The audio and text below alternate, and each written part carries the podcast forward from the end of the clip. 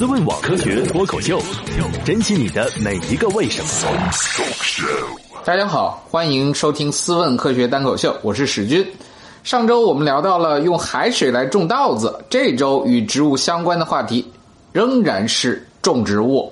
这次不是在海边种了，而是去海底和太空来种植物。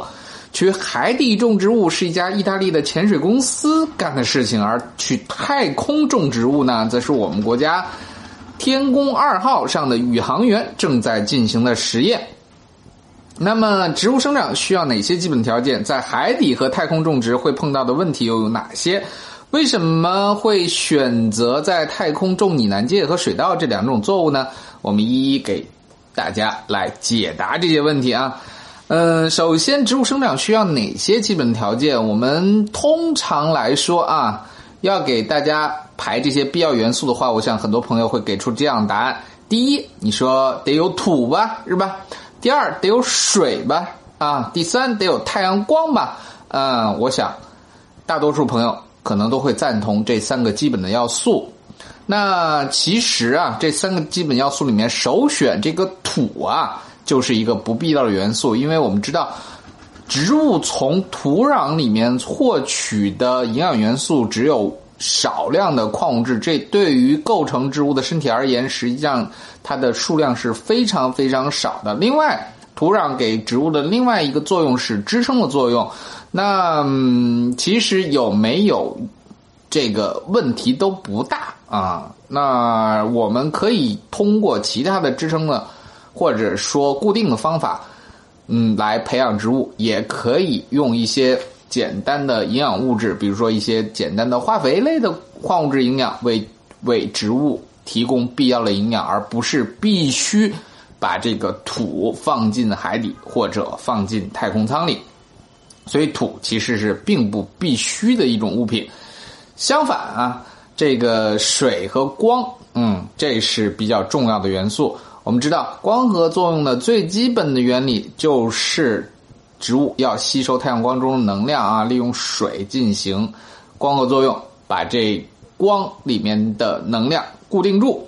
那这个时候，我们其实不要忘了啊，这光合作用还需要另外一个很必要、很必要的元素，就是二氧化碳。二氧化碳是是一个经常会被人遗忘的。这么一个角色啊，但是它在光合作用里面扮演着非常非常重要的一个角色，就是储存植物吸收下来的那些太阳光能。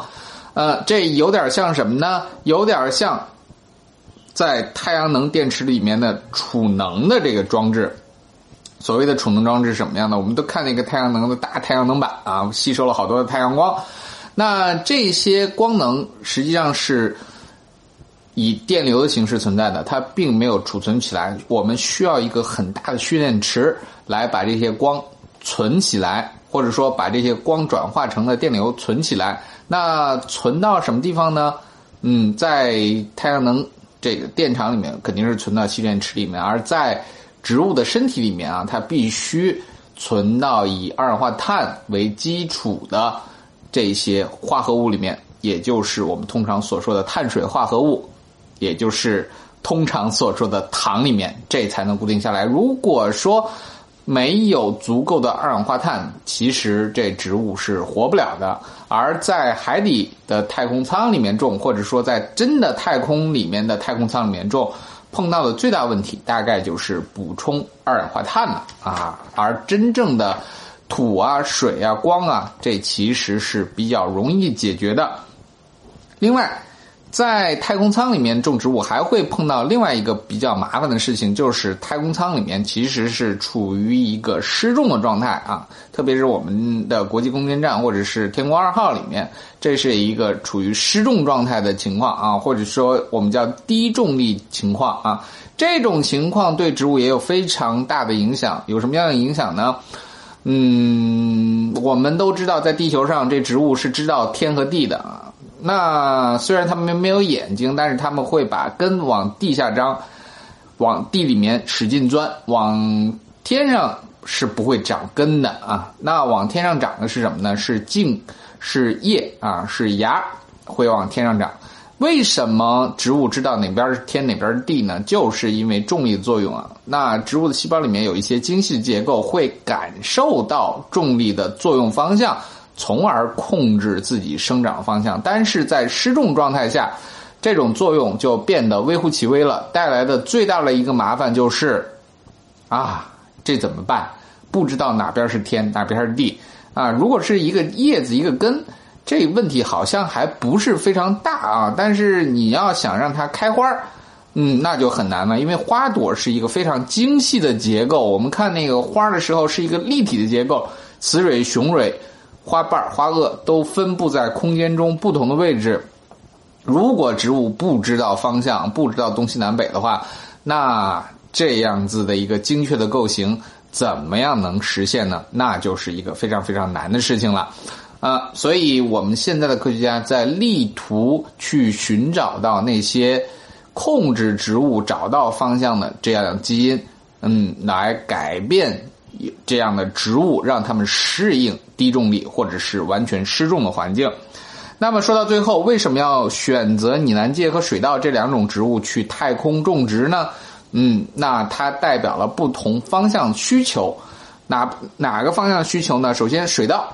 这毫无疑问是我们中国人的主食，它代表了粮食安全的需求，或者说我们未来太空探索的食物基础的需求。那我们必须知道这种作物它在太空是不是有可能存活下来，特别是有没有可能在太空中生产出我们人类可以吃的足够的粮食。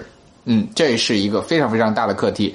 那与水稻同时进行研究的还有一个叫拟南芥的作物啊，这个称不上作物了，但是这个植物对于我们今天的实验和今天的科学发展非常非常重要。它是一种叫模式植物的一类特殊的生物。什么叫模式植物呢？